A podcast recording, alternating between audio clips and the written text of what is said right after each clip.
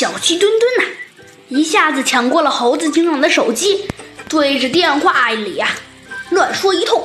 他大声叫道：“哎，你好啊！对了对了，这里是猴子警长。哦，不对，这里是哪里来着的？”小鸡墩墩呐，正挠着头呢。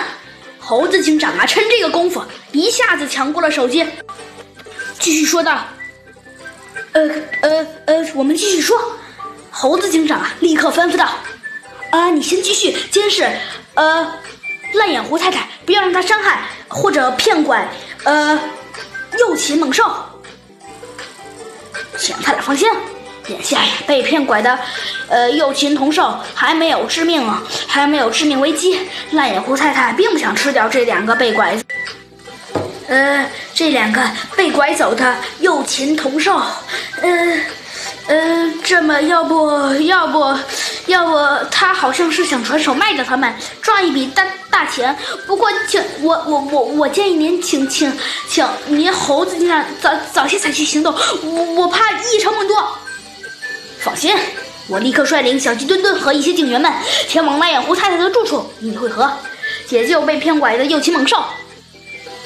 猴子警长啊，当机立断，立刻命令小鸡墩墩带着五名警员。驾驶着摩托车来到了呀烂眼胡太太的住宅，与猴子警长最得力的助手集合，以迅雷不及掩耳之势出袭烂眼胡太太的住宅，解救了被骗拐的幼禽童兽小容鸡和小长毛兔，并将啊烂眼胡太太再次逮捕归案。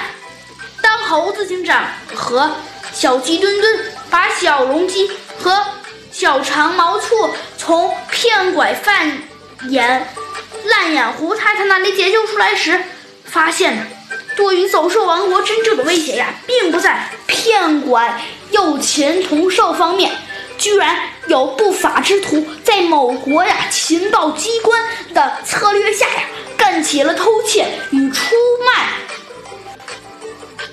森林都市军事情报的勾当。森林都市的国王啊，的宫殿啊，接二连三的发生了泄密事件，谁干的不得而知啊。猴子警长啊和小鸡墩墩都愁坏了。今天呢，猴子警长和小鸡墩墩奉命啊来到了王宫附近破案。然而难办的是啊，他们不可能使用电子扫描器到处勘察扫描啊，因为这里啊是国王陛下的王宫。大家应该都知道，王宫可不是想干什么就能干什么的。这天晚上啊，猴子警长和小鸡墩墩在王宫的城墙上巡视，发现，王宫对面啊有一家旅馆，这家旅馆竟然是刚被释放出的袋狼和他的太太经济的，已经啊到了睡觉的时辰。面对啊袋狼大旅馆。不但没有灭灯，而且声音鼎沸，还有战斗啊！这对大旅馆显然是在搞什么鬼？一旦引起了什么大事，那可就不好办了。这一情况啊，引起了小鸡墩墩的怀疑。他拍了拍猴子警长，猴子警长低头一看，小鸡墩墩比了一个嘘的手势，用他那胖乎乎的小手指了指城堡那边。猴子警长点了点头，立刻明白了他的意思。于是，猴子警长在小鸡墩墩的耳边说了些什么，然后猴子警长啊部署完华，就带就带着几个王国的卫兵一起下了城墙。